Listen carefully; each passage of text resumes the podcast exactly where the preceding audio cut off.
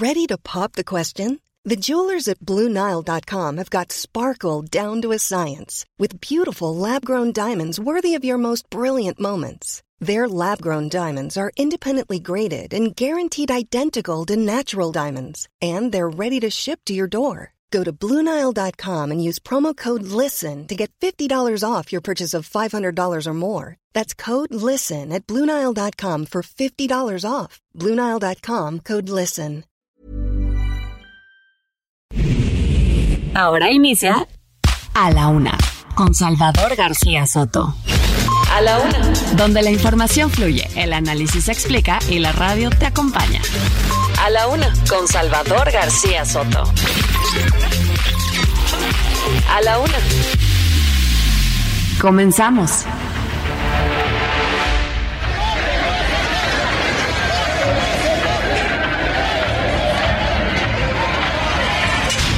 Nuestro país, en Coahuila, lo que aquí ocurra tendrá repercusión a nivel nacional. Necesitamos más seguridad, necesitamos mejores servicios, necesitamos mejores empleos y tengo la capacidad para llevar hacia allá a México en la siguiente etapa.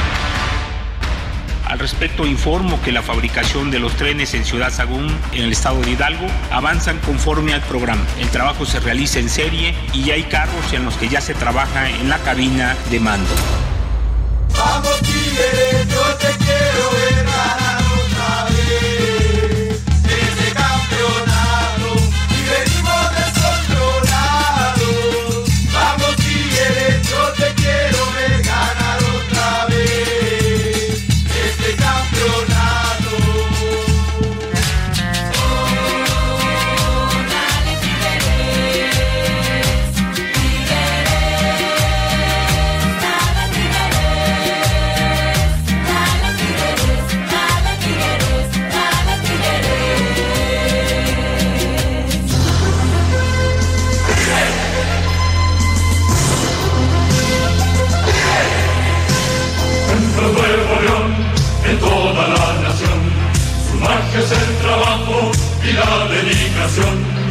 Unida nuestra gente un gran estado construyó, con un sueño en la mente, ser siempre el mejor. Queremos al fútbol, es fuerza y condición. Ejemplo a nuestros hijos de la superación.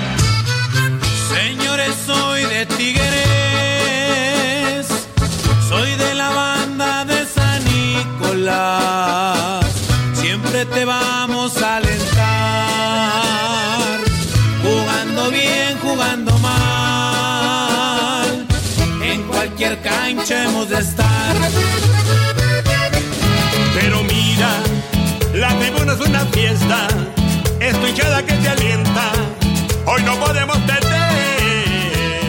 Ya es la una de la tarde en punto en el centro de la República y los saludamos con mucho gusto. Estamos iniciando a esta hora del mediodía a la una este espacio informativo que hacemos para usted como todos los días. Aquí estamos listos para informarle, para entretenerle y para acompañarle en esta parte y en este momento justo de su día. Hoy que es lunes 29 de mayo del 2023 y hemos arrancado este programa pues por supuesto dedicado a los campeones del fútbol mexicano, los Tigres de la Universidad Autónoma de Nuevo León, que ayer qué sorpresa, qué resultado, no sorpresa, sino más bien, pues todo el mundo esperaba ya un campeonato de las Chivas, se les veía como favoritos después del resultado del partido de ida y nada, llegaron los Tigres y dijeron con permiso, la octava remontada en su historia y el octavo campeonato para los Tigres de la Universidad Autónoma de Nuevo León. Saludamos con gusto a todos los regios que son fans de los Tigres allá, por supuesto los que van le van a los Tigres porque también hay la parte de los Rayados, les mandamos este abrazo y les dedicamos este mix dedicado a los Tigres de la Autónoma de Nuevo León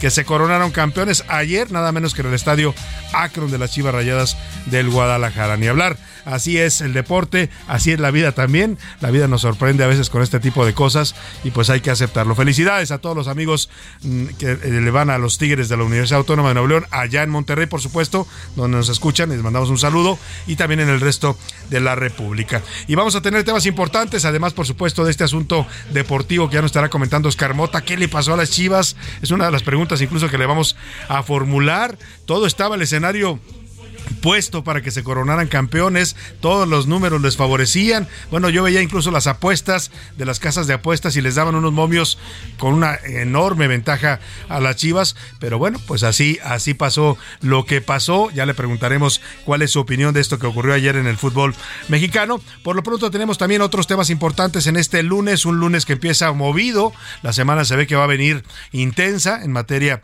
informativa y hoy le vamos a estar actualizando en las próximas dos horas lo más importante, solo lo más importante del panorama informativo que haya ocurrido en, las últimas horas aquí en la ciudad, en el país y en el mundo. Se lo estaré comentando y contando e informando aquí en A la Una. En nombre de todo este equipo de profesionales que me acompaña, yo le doy la más cordial bienvenida a este espacio. Soy Salvador García Soto, esto es A la Una y vamos a comenzar con la información que le tenemos preparada. Violentos. El presidente López Obrador acusó hoy de violentos y prepotentes a los ciudadanos que marcharon ayer para defender a la Suprema Corte de Justicia de la Nación en la denominada marcha La Corte no se toca. Ayer el choque de estos eh, grupos que apoyaban a los ministros de la Corte con los que la cuestionan y han estado manifestándose en plantón los López Obradoristas, pues que estaban afuera de la Corte ya desde hace más de tres semanas, pues chocaron, hubo conato de violencia, intervino la policía de la Ciudad de México y sacó en camiones oficiales a los manifestantes afines a Morena.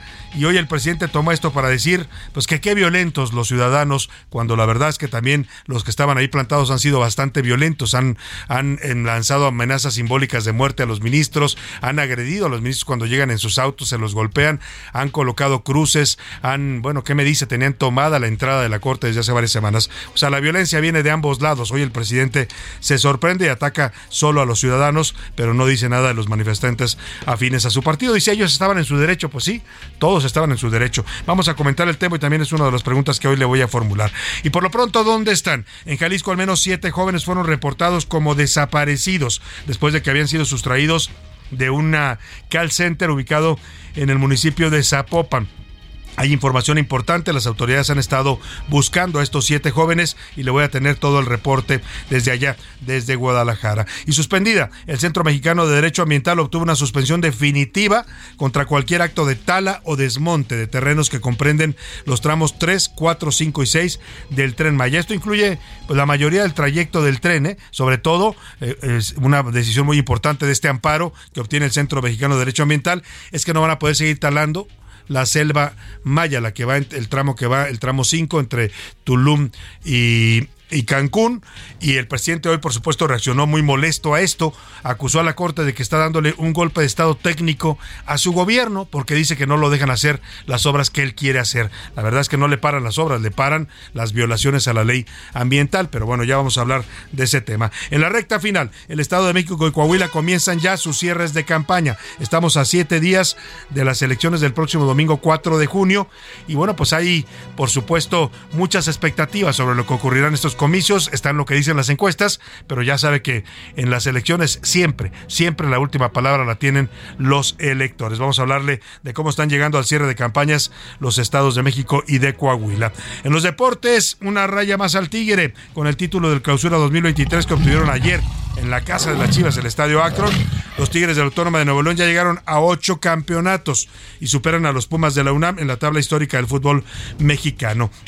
Puede decir que hoy son ya el tercer equipo de la liga con más eh, campeonatos después de el América y las Chivas, que son los que ocupan. América, Chivas, Cruz Azul, perdóname, es el cuarto, el tercero, y los Tigres se colocan en la cuarta posición superando a los Pumas. De todo eso nos va a contar Oscar Mota, también de la de, pues de lo que pasó el fin de semana para el Checo Pérez en este premio de Mónaco, que bueno, pues salió mal y de malas el Checo chocando al arranque de la carrera y ya no pudo lograr su objetivo de repetir su triunfo histórico en, esta, en este Gran Premio de Mónaco. Nos va a contar Oscar Mota. En el entretenimiento, Nayar Reaga nos va a platicar sobre los problemas que traen Talina Fernández, Ana Bárbara y el famoso Pirru. Esto por los hijos, el pleito por la custodia de los hijos de la fallecida actriz Mariana Levy, quien fuera hija de Talina Fernández. Nos va a platicar de este asunto Anaya Reaga. Como ve, tenemos un programa variado con mucha información, con muchos temas importantes para estar opinando, para estarle informando, por supuesto, y para que usted también comente y debata con nosotros. Para eso le hago las preguntas de este lunes. En A la Una te escuchamos. Tú haces este programa. Esta es la opinión de hoy.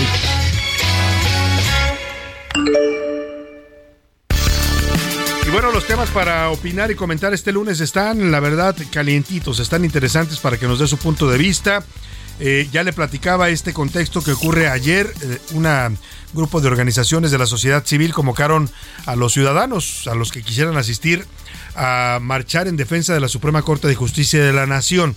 La marcha se denominó la Corte no se toca y fue una expresión de apoyo a los ministros que están pues haciendo su trabajo de hacer valer la Constitución ante las arbitrariedades que comete el, eh, Poder Ejecutivo y el Poder Legislativo, ¿eh? porque les han parado leyes tanto al Congreso en este caso a las mayorías de Morena que aprueban leyes al vapor y bajo pedido del presidente, y al presidente que aprueba leyes y decretos que violan la Constitución o que propone este tipo de decretos. El caso es que pues estos ciudadanos salieron a marchar y a manifestarse. Y cuando llegaron al justo a la sede del Palacio de Justicia, que se ubica ahí la sede de la Suprema Corte, a un lado del Palacio Nacional, pues se produjo un conato de violencia porque pues ahí estaban en, desde plantados, ya tienen casi tres semanas los López Obradoristas del Frente, Frente Internacional López Obradorista se hacen denominar, que están en contra de la Corte, que tienen un plantón que bloqueó prácticamente, tienen bloqueada la entrada principal desde hace ya varias semanas, que han tenido expresiones también muy violentas, como esto de llevar ataúdes con las fotos de los ministros,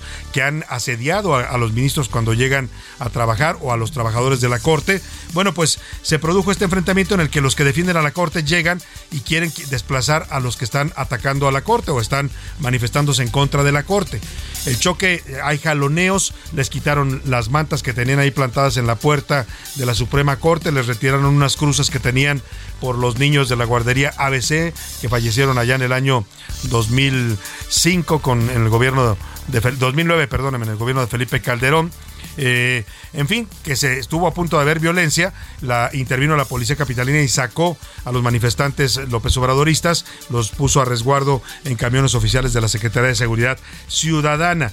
Yo, hoy el presidente se lanza en contra de los simpatizantes de la Corte o los que defendieron a la Corte diciendo que se portaron muy violentos y que quitaron a los que estaban manifestándose, que tenían su derecho.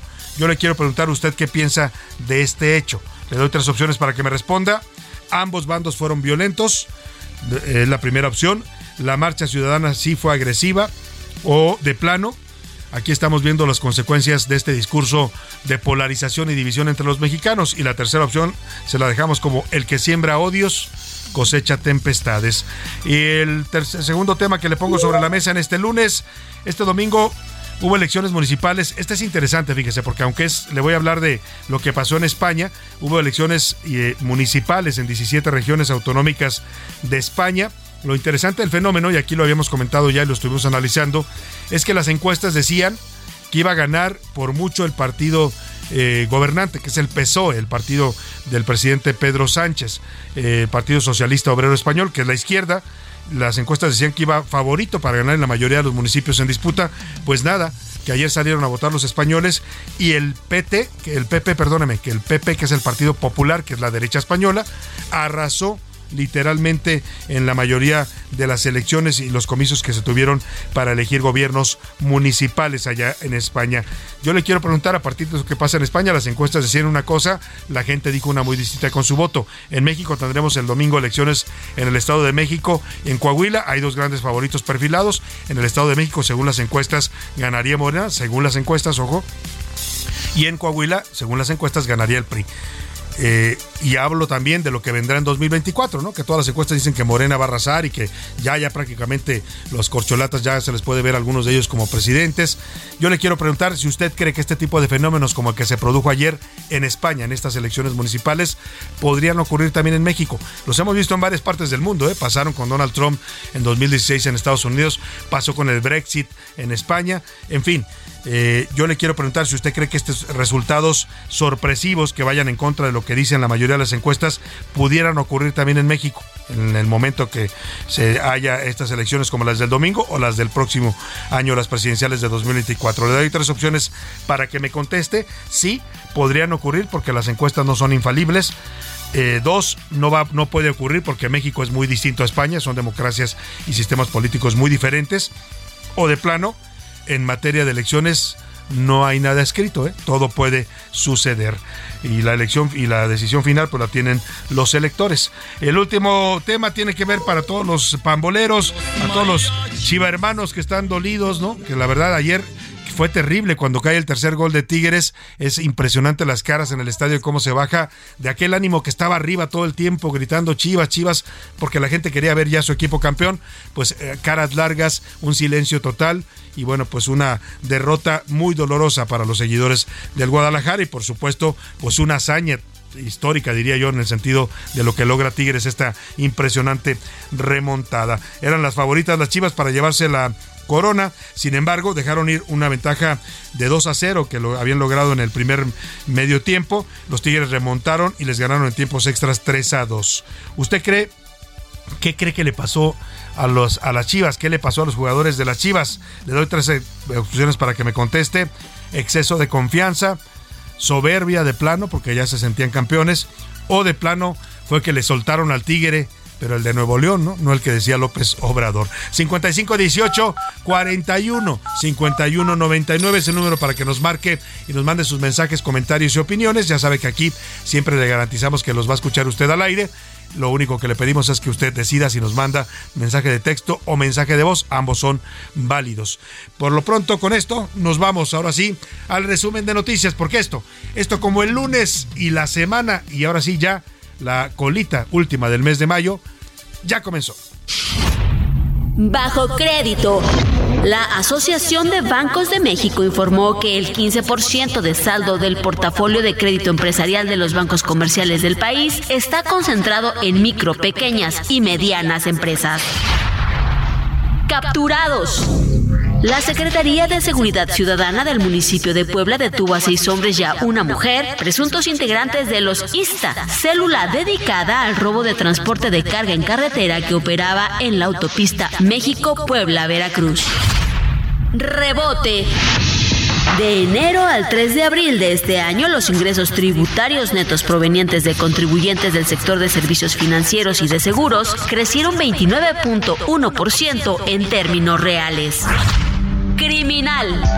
Elementos de la policía capitalina detuvieron a un hombre que extorsionaba a comercios en la alcaldía Cuauhtémoc. El presunto criminal portaba uniforme y credencial de la Comisión Federal de Electricidad. Ganador. El presidente de Turquía, Recep Tayyip Erdogan, reivindicó este domingo su victoria en la segunda vuelta de las elecciones presidenciales, un resultado que confirmaría su permanencia en el poder tras 20 años al mando.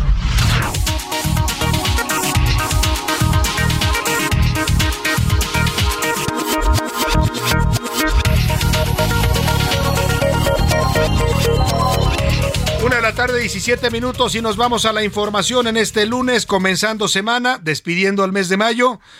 Y bueno, pues eh, preparándonos ya para recibir al sexto mes del año, que es el mes de junio. A partir del próximo jueves empezaremos a estrenar el mes de junio. Por lo pronto, hoy le informo. Este domingo, en más de 20 ciudades de toda la República, miles de personas salieron a marchar en defensa de la Suprema Corte de Justicia de la Nación ante los reiterados ataques desde el gobierno federal, desde el Congreso con las mayorías de Morena y, personalmente por parte del presidente López Obrador, que han prendido toda una campaña de ataque y hostigamiento a los ministros de la Corte por sus fallos, por hacer su trabajo. Básicamente los ataca el presidente. Aquí en la Ciudad de México se congregaron pasadas las 10 de la mañana una, un contingente de personas, avanzaron del Monumento a la Revolución al Zócalo, después llegaron hasta la sede de la Suprema Corte, ahí en el Palacio de Justicia, a un costado de Palacio Nacional, para pedir el cese de agresiones por parte de algunas personas. Hubo conatos de bronca porque se encontraron ahí los grupos que defienden a la Corte y los que la cuestionan o la atacan.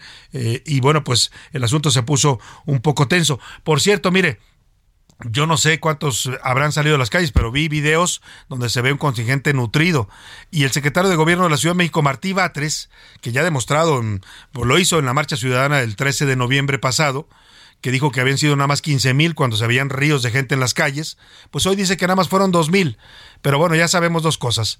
Que al señor Martí Batres no se le dan las matemáticas, primero, yo creo que no le fue bien en esa materia en la escuela. Y segundo, pues que es bastante parcial cuando se trata de ser servidor público y debiera ser imparcial y no andar catalogando con cuestiones ideológicas, ¿no? Porque descalifica las marchas, las que son en contra del gobierno o de su partido las ve muy pequeñitas, ¿no? Demasiado pequeñas y las que son a favor las ve enormes, ¿no? La vez que salieron los López Obristas a marchar decía históricas, impresionante. Bueno, hay que ser equilibrado, señor Martí Batres, es secretario de gobierno. Usted gobierna para toda la ciudad, no solo para los morenistas, así es que un poco de mesura, de prudencia y de imparcialidad es lo que se le exige como servidor público. Esto nos cuenta Iván Márquez sobre lo que sucedió ayer allá afuera de la Suprema Corte.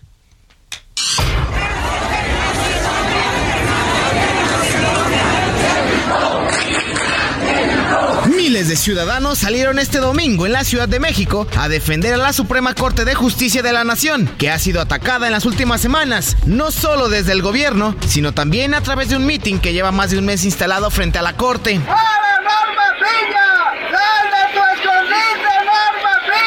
se llama Norma Piña, ni ministra, es excremento. Cerca de las 10 de la mañana, decenas de manifestantes partieron del Monumento a la Revolución al Zócalo Capitalino. Vestidos totalmente de blanco, portaban pancartas como Defiendo a la Corte porque ella nos defiende o El Poder Judicial por un país justo y lanzaban consignas especialmente dirigidas a la ministra presidenta Norma Lucía Piña, quien ha sido blanco de ataques.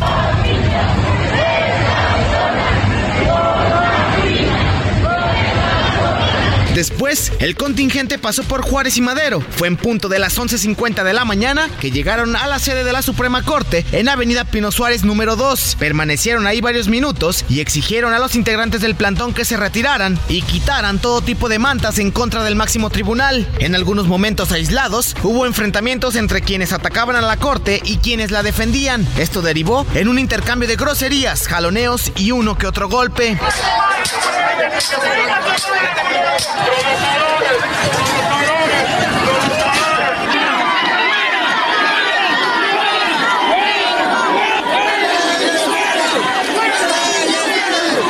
Minutos de trifulca, policías retiraron a los opositores de la Suprema e incluso presuntamente los trasladaron con vehículos oficiales, mientras que los defensores de los ministros hicieron el retiro de lonas y mantas. Para la con Salvador García Soto, Iván Márquez. Bueno, pues ahí está, así estuvo el ambiente tenso ayer allá afuera de la Suprema Corte de Justicia de la Nación. No solo fue la Ciudad de México donde salieron ciudadanos a manifestarse en defensa de la Corte, también en otras ciudades de la República como León, Querétaro, Jalapa y Guadalajara, entre otras más. Aquí le presento este reporte de nuestros corresponsales.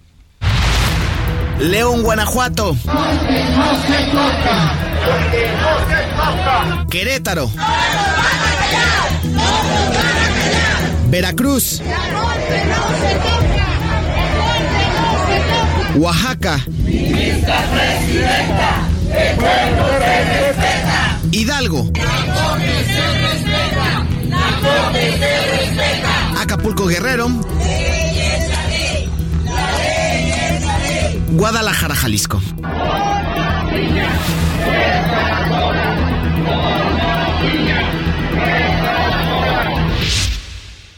Y bueno, el presidente López Obrador hoy pues habló de estos hechos ayer, defendió por supuesto a sus seguidores, Otra, otro caso donde pierden la dimensión, el presidente defiende a sus seguidores y ataca a los otros ciudadanos, como si él nada más fuera presidente de los que simpatizan con él y a los otros los califica de violentos. Escuche usted.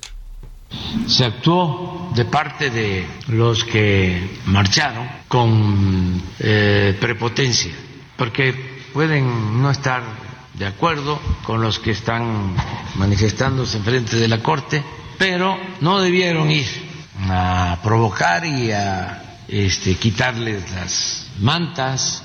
Pues de acuerdo al informe que tengo, tres mil personas, muy erizo.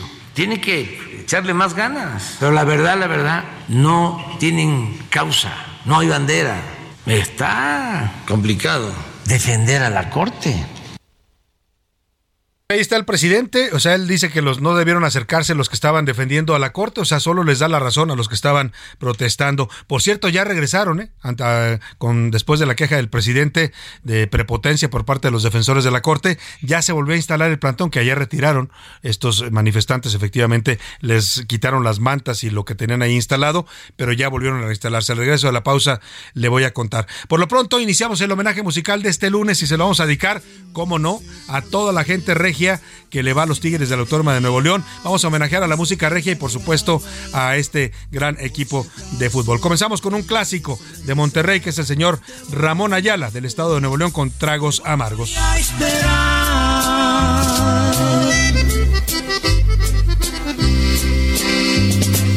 Tragos de amargo licor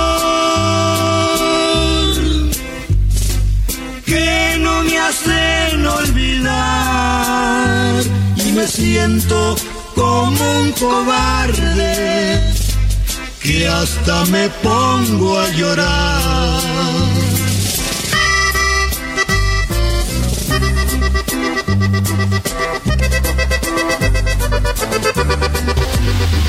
En un momento regresamos. Ya estamos de vuelta en A la Una con Salvador García Soto. Tu compañía diaria al mediodía. Toma un minuto y piensa en tu momento favorito. El nacimiento de tu primer hijo o su primer cumpleaños. Ahora piensa en las empresas y en los empleos que hay detrás. El de Ana que trabaja en la empresa donde hacen los biberones. El de Carlos que hace los pasteles. Empresarios y colaboradores trabajamos para que a todos nos vaya mejor. CIRT, Radio y Televisión Mexicanas. Voz de las empresas. Consejo de la Comunicación. La rima de Valdés. ¿O de Valdés la rima?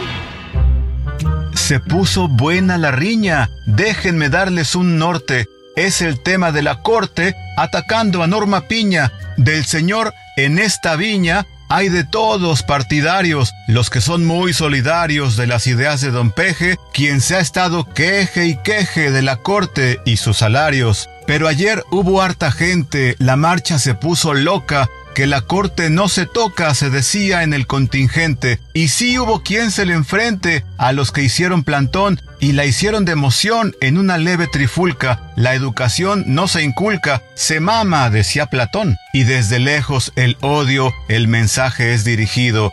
Ya ni lo dice fingido, lo grita desde su podio. Desde aquí yo lo parodio porque es caricaturesco, es a veces que enfurezco, pero otras mejor me río por eso rimo lo mío con estilo picaresco.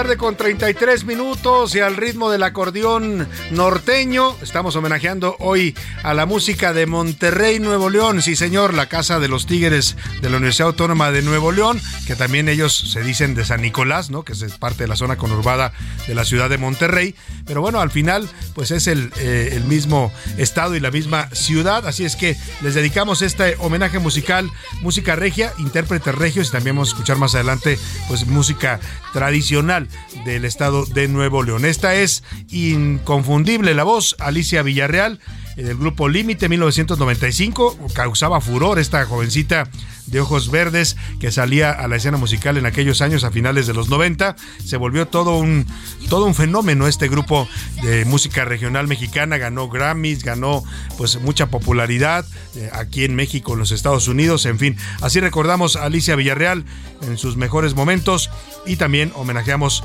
a todos los Tigres de la Universidad Autónoma de Nuevo León por su campeonato en el fútbol mexicano. Y súbale al acordeón. y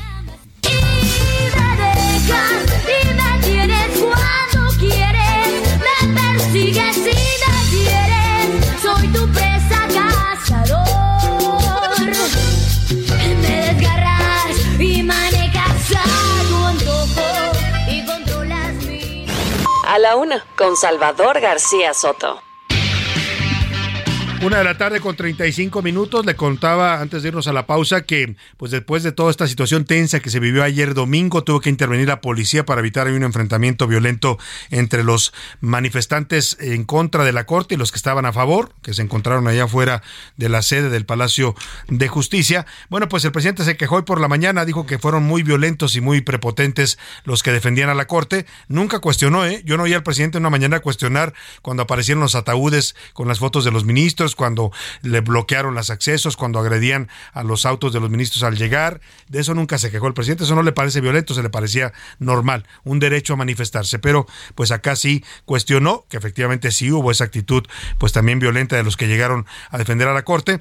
Pero bueno, pues así, así, así ya nos acostumbró el presidente a, que tiene siempre dos varas para todo, para la justicia, dos varas, ¿no? Una para los- sus amigos, otra para los opositores. Y aquí para valorar el tema de violencia en una marcha, pues tiene una vara muy estricta para los defensores de la corte y una muy laxa para los eh, que protestan en contra del trabajo de la Suprema Corte de Justicia de la Nación. En todo caso, este plantón que le molestó tanto al presidente que le hayan retirado el día de ayer, que son simpatizantes suyos los que están ahí bloqueando el acceso a la Corte, pues ya regresó. Ya los volvieron a instalar, cómo no, ahí están ya nuevamente bloqueando la puerta principal de la Suprema Corte de Justicia de la Nación. Gerardo Galicia, platícanos, te saludo ahí en la sede del Palacio de Justicia. Buenas tardes.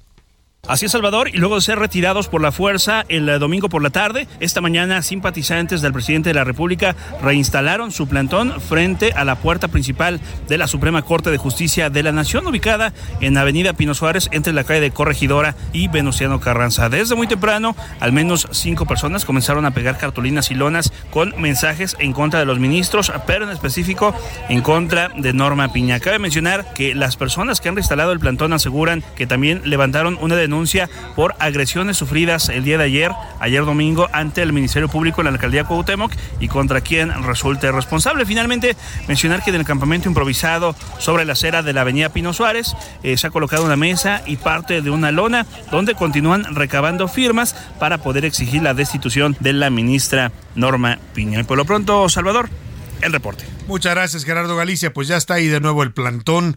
Ya iban para tres semanas. Yo creo que se van a echar todo de un rato. Están apoyados por el gobierno. Ayer se vio bastante claro también la mano del gobierno capitalino, ¿no?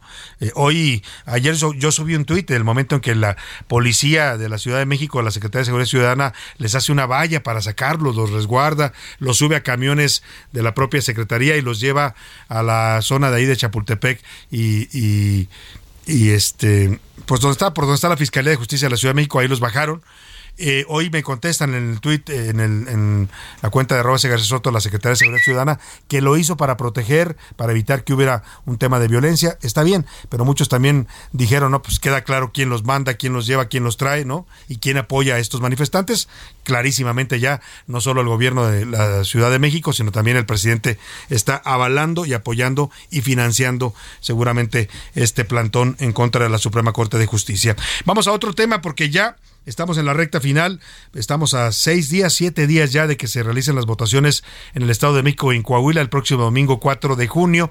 Millones de mexiquenses y coahuilenses acudirán a renovar sus gubernaturas y también en el caso de Coahuila el Congreso local. Eh, interesante las elecciones por lo que representan previo a la elección de 2024. Mucha gente y muchos analistas y sobre todo políticos los ven como el termómetro, ¿no? Lo que pasa en estas dos elecciones va a ser un indicador de cómo vamos a llegar al 2024. Las encuestas dan favoritos, le decía ya, en el caso de- del Estado de México a Morena, a su candidata Delfina Gómez, aunque dicen también a las encuestas que se fue cerrando la, la ventaja inicial de Morena, que llegó a ser hasta de 20 puntos.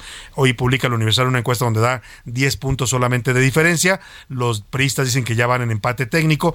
Mire, todo se va a definir el domingo. Y en el caso de Coahuila, también una ventaja muy amplia del candidato aliancista de origen priista, el señor Manolo Jiménez. Muy atrás mm, está Armando Guadiana de Morena, más atrás Ricardo Mejía del PT y todavía más atrás este Lenin Moreno que ahora le voy a platicar ayer lo desconoció el Partido Verde como su candidato. Por lo pronto, Alejandra del Moral y Delfina Gómez cerraron ayer sus campañas, tuvieron la presencia en el caso de Delfina de las corcholatas presidenciales que llegaron a apoyarla, en el caso de mm, Alejandra del Moral, pues el gobernador del Mazo nunca apareció, como no apareció en la campaña, aparecieron por ahí dos hermanos del gobernador que andaban presumiendo los periodistas, mira, vinieron los hermanos del gobernador. Sí, pero el gobernador nunca movió un dedo para apoyar a la candidata priista. Mil Ramírez nos hizo este recuento, esta crónica de los dos cierres de campaña en el Estado de México. Habla Alejandra del Moral, candidata de la Alianza Va por el Estado de México. Juntas y juntos le vamos a dar a Morena una lección que jamás van a olvidar. Habla Delfina Gómez, candidata de la Alianza Juntos Haremos Historia. Ya queremos que sea el 4 de junio para empezar una nueva historia en el Estado de México. Estamos a seis días de las elecciones en el Estado de México y este domingo las candidatas de la coalición Juntos Haremos Historia, Delfina Gómez, y de la Alianza Va por el Estado de México cerraron campaña. La abanderada de Morena realizó su evento en Chalco acompañada por el canciller Marcelo Ebrard y la jefa de gobierno Claudia Sheinbaum, las dos corcholatas más fuertes para la presidencial del 2024. Tenemos que redoblar esfuerzos. Ya ganamos este 4 de junio. Claro que sí. Vamos a ganar. En la tarima estuvo con ella Mario Delgado, dirigente nacional del partido. Se vive el momento del FINA y se vive el momento del final del grupo Atlacomulco que el próximo domingo se va al basurero de la historia. Momentos antes fue cobijada en Toluca por Ricardo Monreal y Adán Augusto López, secretario de Gobernación. Alejandra del Moral cerró campaña en Toluca. Al evento asistieron los dirigentes nacionales del PRI, Alejandro Moreno, del PAN, Marco Cortés y del PRD, Jesús Zambrano. Habla Marco Cortés, dirigente nacional del PAN. Querida Ale, por parte de Acción Nacional, al menos vas a contar con 800 mil votos para tu gobernatura. Habla Jesús Zambrano, dirigente nacional del PRD. Alejandra será gobernadora y el 24 vamos a rescatar al país en su conjunto. Habla Alejandro Moreno Cárdenas, dirigente nacional del PRI. ¡Que viva Alejandra del Moral! ¡Viva! ¡Vamos a ganar! ¡Vamos, a ganar! Del Moral aseguró que sin pretextos ganarán la contienda el 4 de junio. No queremos ningún pretexto. Queremos un triunfo contundente. No queremos que haya ninguna duda. El próximo 4 de junio vamos a ganar contundentemente la gobernatura del Estado de México. De acuerdo con los tiempos del INE, las campañas terminarán el miércoles y a partir del primer minuto del jueves inicia la veda electoral que deberá respetarse hasta el día de la contienda. Será el domingo cuando se realice la elección con 20.433 casillas que estarán abiertas de las 8 de la mañana y hasta las 6 de la tarde. Para A la Una con Salvador García Soto, Milka Ramírez. Bueno, pues ahí están los cierres de campaña en el Estado de México. Si las elecciones se ganaran con gritos, pues juzgue usted, ¿no? La verdad es que se ganan con votos y vamos a ver qué ocurre el domingo y los votos solamente lo deciden los electores. También en Coahuila cerraron campaña, nos hace un recuento del cierre de campaña de los eh, candidatos eh, a la gubernatura coahuilense, Alejandro Montenegro, nuestro corresponsal. ¿Qué tal? Muy buenas tardes, Salvador. Te saludo con mucho gusto desde Coahuila, donde estamos ya en la recta final de la etapa de campañas rumbo a la elección del próximo 4 de junio. Y bueno, pues los candidatos continúan aprovechando hasta el último minuto de este periodo de campañas y el fin de semana, bueno, pues lo aprovecharon todos con eventos masivos en diferentes partes del estado para eh, empezar a hacer los cierres regionales de campaña. Comentarte que Manolo Jiménez Salinas de la Alianza PAN PRI PRD estuvo el domingo en el municipio de Piedras Negras, donde tuvo un evento masivo en una plaza de toros.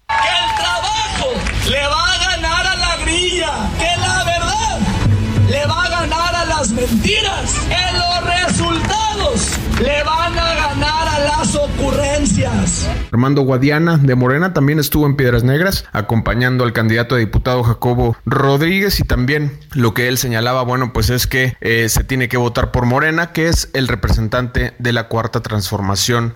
Vamos a establecer el plan C con C de Coahuila. El plan C para Coahuila es voto masivo para diputadas y diputados y gobernador. Ricardo Mejía Verdeja del Partido del Trabajo estuvo en Saltillo y bueno, pues ahí compartió precisamente las propuestas que ha venido manejando durante toda su campaña. Finalmente Lenin Pérez estuvo en la región norte, en el municipio de Acuña, que es bastión de Unidad Democrática de Coahuila, partido que él encabeza y bueno, pues ahí, a pesar de la situación que se generó con la dirigencia nacional del Partido Verde que declinó por Morena, pues él señaló que va a continuar adelante hasta la jornada electoral. Alejandro Montenegro, Heraldo Radio.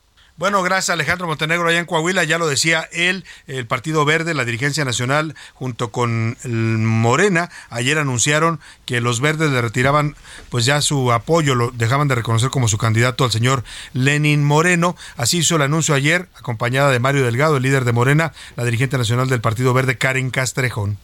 El Partido Verde, privilegiando a la gente del estado de Coahuila más que a los candidatos, decidió avanzar y consolidar la cuarta transformación aquí en este estado. En ese sentido, apoyamos a la candidatura a gobernador de Armando Guadiana.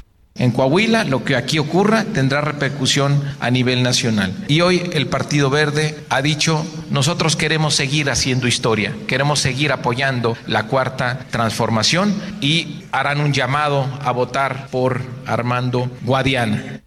Bueno, pues el PT llamó a votar por Armando Guadiana, pero Lenin Pérez, quien sigue siendo hasta hoy y va a aparecer así en la boleta como candidato de la Unión Democrática de Coahuila, un partido local, y el PBN, que a querer o no aparecerá eh, su, su, logotipo en la, boleta perdóname, electoral el domingo, pues dijo Lenin Pérez que él no reconoce este desconocimiento, que él va a seguir con, con su candidatura, no va a renunciar ni va a declinar y que pues no acepta imposiciones del centro, así lo mencionó.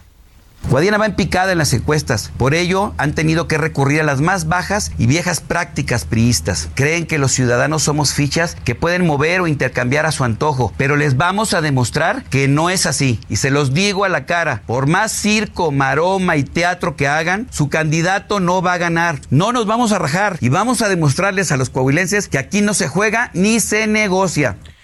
Oiga, y por cierto, Mario Delgado, ayer dirigente nacional de Morena, destapó a Manuel Velasco, senador y exgobernador de Chiapas, como corcholata de Morena también, no solo del Partido Verde, que ya se lanzó como, como aspirante del Partido Verde al 2024, dijo que también puede ser una corcholata, si así lo decide Manuel, Manuel Velasco, y puede incluso entrar a la encuesta de Morena. Escuche usted. Por supuesto, yo no sé por qué no lo habían lanzado antes, pero el senador Manuel Velasco, lo que sabemos es que ha decidido participar para la encuesta de Morena, por lo tanto tiene carácter ya de corcholata, es bienvenido a este procedimiento. Pues ahí está, tiene carácter de corcholata. Y se lo pregunto directo al protagonista de este tema, el senador Manuel Velasco, quien ha sido ya también destapado por su partido como aspirante presidencial del Partido Verde Ecologista de México. ¿Cómo está, senador? Buenas tardes, qué gusto saludarlo. Muy buenas tardes, qué gusto saludarte, Salvador, a ti y a tu auditorio. Nosotros desde el 2018 hemos construido una alianza que apoya al licenciado Andrés Manuel López Obrador y junto con Mario Delgado se inició esta alianza legislativa en un inicio desde septiembre del 2018, cuando él era coordinador de los diputados federales de Morena, y por supuesto que la hemos continuado a nivel federal en la elección del 2021 y en las elecciones a gobernador en las entidades que hemos competido, Morena, Verde y Partido del Trabajo, hemos tenido una efectividad de más del 90% de las elecciones ganadas. Y ya hemos iniciado esta ruta de construir esta coalición rumbo al 2024, pasando la elección del día domingo, se habrá de establecer una mesa política para iniciar las pláticas para construir esta alianza rumbo al 2024. Pero en el tema personal, sí, es lo que le iba a preguntar. ¿Qué va a En Manuel el Velasco? ¿Corcholata morenista tema- o candidato verde? en el tema personal, Ajá. estoy trabajando a nivel regional con liderazgos regionales, estatales y municipales para construir un proyecto rumbo al 2024 y nuestra participación va a depender de que este proyecto que vayamos construyendo vaya teniendo identificación con la ciudadanía. Si nosotros logramos tener un proyecto donde la ciudadanía se sienta identificado y veamos que tiene competitividad, vamos a participar. De lo contrario, no. No se trata de apuntarse por apuntarse, sino de realmente primero construir el proyecto, que es lo que voy a hacer con recorridos en todos los estados de la República, en las diferentes regiones de nuestro país, y de esa manera poder eh, dialogar con las dirigencias tanto de Morena, Verde y Partido del Trabajo para ver cuál va a ser el método de selección y si el proyecto que nosotros representamos nos da tiempo para hacerlo competitivo, ya que las demás corcholatas llevan muchos años en pre-campaña permanente y ya traen un posicionamiento de tiempo atrás. Claro, en este recorrido que va a hacer usted para promover su proyecto, su, su, su candidatura, eh, eh, ¿de qué depende que decida usted finalmente si se lanza? Mira, nosotros acabamos de elaborar una encuesta, Ajá. nosotros acabamos de elaborar una encuesta donde actualmente nosotros tenemos el 26% de conocimiento a nivel nacional. Nosotros necesitamos en los próximos meses elevar nuestro nivel de conocimiento, cuando menos 15 puntos más, estar en 40 de nivel de conocimiento y ver si tenemos una tendencia a la alza para poder representar un proyecto competitivo. Entonces, eh, eso de eso dependerá, me dice usted, si hay este crecimiento, pues ya definirá si entra, eh, acepta entrar a la encuesta de Morena o también si declina su aspiración. Pero ahora, ¿la alianza Morena-Verde es un hecho o depende de estas mesas de diálogo que usted me decía se van a instalar pasando la elección del 4 de junio? Como te lo mencioné en un inicio, desde el 2018 establecimos una alianza legislativa que se refrendó en la elección federal del 2021 y después de la elección del día domingo se establecerán estas mesas para poder formalizar en los tiempos que marca la legislación esta coalición. Eh, en los términos de esta negociación, digo, sé que va a ser una negociación privada y política, pero le pregunto a grandes rasgos, ¿qué condiciones pondría el Partido Verde para renovar esta alianza con Morena y el PT rumbo al 2024? Principalmente lo más importante porque está en juego la elección a la presidencia de la República, a nueve gobernaturas, a cargos de presidentes municipales, diputados locales, federales y senadores, es que exista un método de selección donde salga legitimado las o los candidatos que habrán de representarnos y que exi- exista eh, total transparencia, que es lo que el Partido Verde estaría apoyando para que con esa legitimación se pueda refrendar el triunfo electoral en el 2024. Ahora, senador, le hago una pregunta que veo mucho yo en las redes sociales cuando se habla de- del Partido Verde. Hay mucho cuestionamiento a estos vaivenes que han tenido, pues, eh, políticos o ideológicos, ¿no? Fueron aliados del PRI en un principio, después pasaron a ser aliados del PAN y luego pasaron a ser aliados de Morena.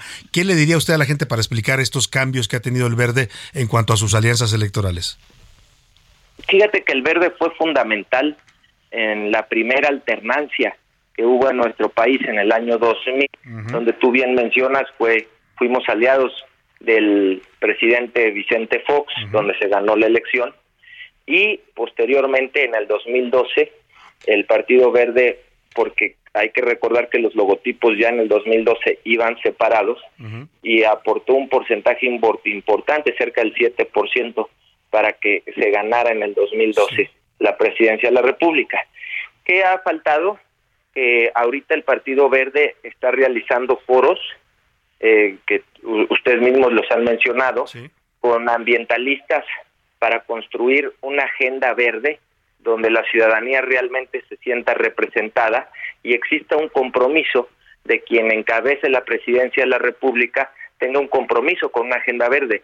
Y quiero dejar muy claro que no, no estamos exigiendo cargos públicos, estamos exigiendo que exista una agenda verde donde la- lo- los ambientalistas, ecologistas, expertos de este país participen y realmente existe ese compromiso de llevarla a cabo ya en actividades de gobierno que lamentablemente ni en el 2000 ni en el 2012 se llevó a cabo.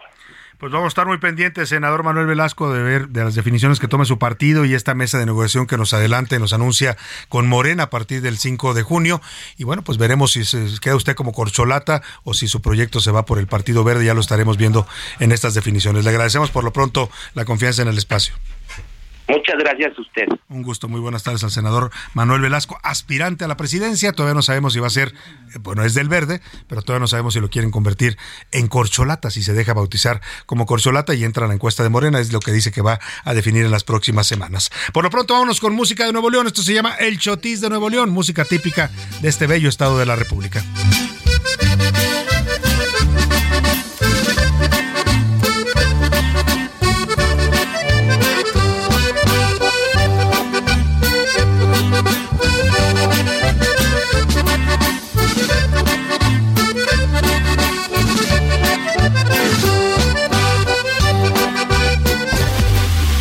En un momento regresamos. Ya inicia la segunda hora de A la Una con Salvador García Soto. A la Una, donde la información fluye, el análisis se explica y la radio te acompaña. A la Una con Salvador García Soto. A la Una. Comenzamos.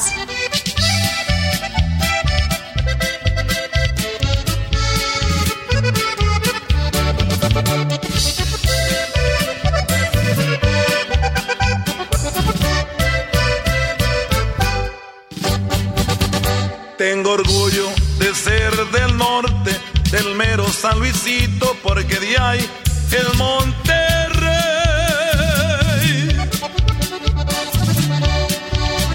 De los barrios el más querido, por ser el más reinero, sí señor.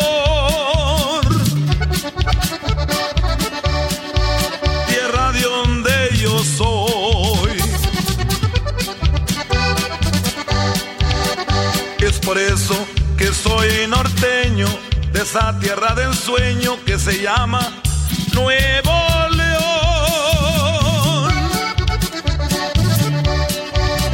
Tierra linda que siempre sueño y que muy dentro llevo, sí señor. Dentro del corazón. Y arriba Monterrey, ya son las 2 de la tarde en punto en el centro de la República y los saludamos con mucho gusto. Estamos iniciando a esta hora de mediodía la segunda hora de A la Una y lo hacemos en este homenaje musical al estado de Nuevo León y a su capital Monterrey con toda su zona conurbada a propósito del triunfo de ayer de los Tigres de la Universidad Autónoma de Nuevo León en el campeonato del fútbol mexicano. Tenemos mucho más para compartirle todavía en esta segunda hora de A la Una, historias, noticias, entrevistas, reportajes, vamos a tener todavía muchos temas interesantes que ahora le voy a platicar algunos de ellos, pero por lo pronto disfrutemos de esta canción que es un emblema para toda la gente del estado de Nuevo León y para toda la gente del norte. La, la primera estrofa lo dice todo. Tengo orgullo de ser del norte y el ser del norte en México pues define también un carácter, una idiosincrasia. Por supuesto son mexicanos, pero nuestro México, como usted lo sabe, es diverso y cultural étnicamente en todos los sentidos. Y bueno la gente del norte es una gente que tiene una, un carácter muy particular porque han luchado contra condiciones geográficas adversas y han construido auténticos emporios ciudades que hoy son eh, pues eh, emblema de la productividad en México como es el caso de Monterrey y toda su zona conurbada. Homenajeamos a Monterrey a Nuevo León con este corrido de Monterrey interpretado por Lalo Mora una grabación de 1997 Lalo Mora Eduardo Mora es uno de- junto con Ramón Ayala una de las leyendas vivientes de la música norteña, fue fundador de los Invasores de Nuevo León y hoy es reconocido como uno de los exponentes de este género. Escuchamos un poco más del corrido de Monterrey y arriba todo el estado de Nuevo León, sin duda alguna los saludamos allá. Nos escuchan en el 99.7 de su FM El Heraldo Radio. Seguimos con más. de la silla, diviso el panorama cuando empieza anochecer.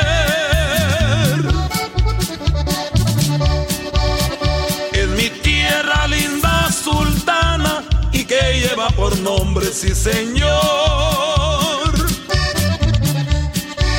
Ciudad de Monterrey. Ay, ay, ay. Con este ritmo norteño nos vamos. Nos vamos a la información que le tengo preparada en esta segunda hora, cuando son ya las 2 de la tarde con 4 minutos. Oiga, ¿usted sabe que en México todavía hay esclavos? Sí, le voy a contar. Se trata de la esclavitud moderna. No estamos hablando de esclavos de la época antigua, pero pues así están catalogados a nivel internacional. Se hace una clasificación en varios países donde se define qué tanto prevalecen condiciones de esclavitud para las personas. Y este estudio que realiza el Índice Global de Esclavitud Moderna llamado Walk Free o Camina Libre ha determinado que en México hay 850 mil esclavos modernos. Se trata de esclavitud laboral, esclavitud sexual o trabajos forzados. Le voy a contar de este triste noticia que se da a conocer en este fin de semana. Le voy a contar también de las elecciones en España, lo que pasó en los comicios de municipales, en las elecciones autonómicas. Oiga, la gran sorpresa, la derecha avanza y arrasa al Partido Socialista Obrero Español a la izquierda, a pesar de que las encuestas daban como favorito al partido del presidente Pedro Sánchez. Mire, producto de este resultado, la democracia española, que creo yo es una de las más en este momento sólidas del mundo, ha anunciado que va a adelantar la fecha de las elecciones presidenciales. En lugar del el mes de noviembre, que se estaba previsto que se realizaran las nuevas elecciones presidenciales de, de España, pues las ha adelantado al próximo mes de julio. Así de fuertes son los resultados electorales y la importancia que se les da en un país como España. Vamos a hablar de este tema con nuestros corresponsales y haremos el análisis de lo ocurrido. Pero antes, antes de informarle todos estos temas que nos quedan todavía en el tintero, información importante, interesante que usted tiene, debe saber, le presento aquí en cabina, ya estamos listos para escuchar sus comentarios, opiniones y lo que usted tiene que decirnos sobre los temas que le hemos planteado para debatir y comentar. Ya está conmigo aquí Laura Mendiola. ¿Cómo estás, Laura? Bienvenida. Ay, Salvador, pues muy contenta porque a mí por lo menos ya se me fue la gripa. ¿Ya? No, pero otros Sí, malo no sé nos si fue contagiaste a contagio. nosotros. Sí. No te creas, no. Afortunadamente no. Pues mira, yo creo que sí, pero ya dicen por ahí que más bien fue efecto de que perdió, perdieron las chivas. Yo creo que sí. Ahí en cabina yo veo Eso uno no me que dio otro. gripe, me dio un terrible entortigón, tripado, no sabes cómo estaba yo anoche. Como a la mayoría de la gente de las Chivas. Oye, la gente que fue al estadio, que pagaron cantidades muy fuertes, estaba la reventa, eh, altísimas.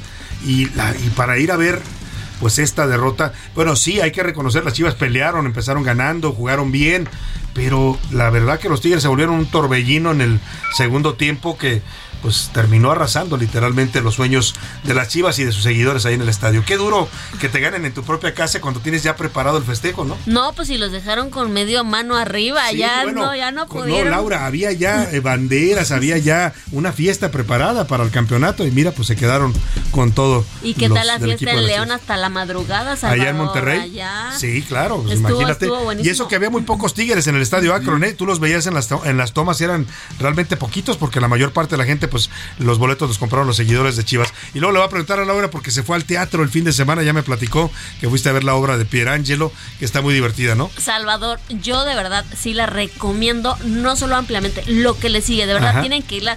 Es una puesta en escena no solo bien hecha, el, el discurso, los diálogos, las interpretaciones, digo, no quiero ventanear a nadie, A pero nadie. hay, hay- hay ya me dijeron, ya me dijeron que por ahí hay una parodia que tengo que ir a ver. Pero bueno, eh, la verdad es que sí es un, un buen espectáculo, se lo recomendamos a la gente. Teatro Virginia Fábregas en la colonia San Rafael. Ahorita están sábados y domingos. Sí. Entonces, la verdad sí les recomiendo. Los precios están muy accesibles. Y, y, y sí, sí, sí creo yo que se retrata un México Polarizado, bien, dividido, sí. confrontado, Y a propósito de que, bueno, estamos ya en la en carrera la sucesión presidencial es de lo que habla básicamente la obra de una manera muy amena y muy divertida, Bastante como dice amena. Laura. Y la buena noticia es que le voy a tener boletos nuevamente pases dobles para este fin de semana. Estése pendiente porque ya se los daremos en los siguientes días. Tenemos otros datos que Tenemos otros ajá, datos. Pierre Pier Angelo. Angelo y todo un equipo de talentosos actores y actrices en escena. José Luis Sánchez, ¿cómo estás? Salvador García Soto, ¿cómo estás, mi querida Laura? Bienvenidos, buen lunes, buen inicio de semana, ya cerrando este mes. Y mira, lastimosamente, pues yo soy americanista y disfruté con creces la derrota de las chivas. Así que yo lo digo con Y mucho llegó con una sonrisota a saludarme y dije, ay, qué contento viene José Luis, ¿no? Buenas tardes, buenas tardes. ¿Alguien perdió la apuesta? No, no hubo, no hubo apuestas esta vez. No, no apostamos No, no esta vez. apuestas, pero... pero- mira lo que estoy viendo yo y no me da gusto, pero parece que sí le contagiaste la gripe a José Luis porque ya luego un poco mormado. Bueno, a José Luis, al productor. Pero bueno, también es el tema aquí en la ciudad que tenemos unos cambios de temperatura increíbles. Sí, En la, la ahorita está sí. haciendo calor bien. O sea, tenemos días, empieza con calorcito, ¿no? En la mañana, al mediodía calor y para la tarde suéltate el aire, el viento, la lluvia, ¿no? Hay que andarse protegidos aquí en la Ciudad de México. Oigan, Salga preparado. Y anuncios parroquiales, quedan tres días, 29, 29, 30 y 31 para que reciba usted su PTU, su pago, este pago de, De las utilidades. eh, de De utilidades. utilidades, el reparto de lo utilidades. Tiene que exigir, es un derecho. Y además, bueno, pues ya comienza un nuevo periodo de verificación también aquí. Y la- si no se lo dieron en su empresa y tampoco le explican por qué, tendrá usted que o podría acudir a la Procuraduría Federal de Defensa del Trabajador, la Profedet, y ahí lo pueden asesorar legalmente. Pero además, si es de los afortunados que va a recibir en estos días sus utilidades, váyase con cuidado porque también empieza el hot sale. Ah, Las sí. ventas Hoy por empieza internet. ahí en internet, en la página de, ya sabe usted, no le vamos a decir cuál, o sí la podemos decir.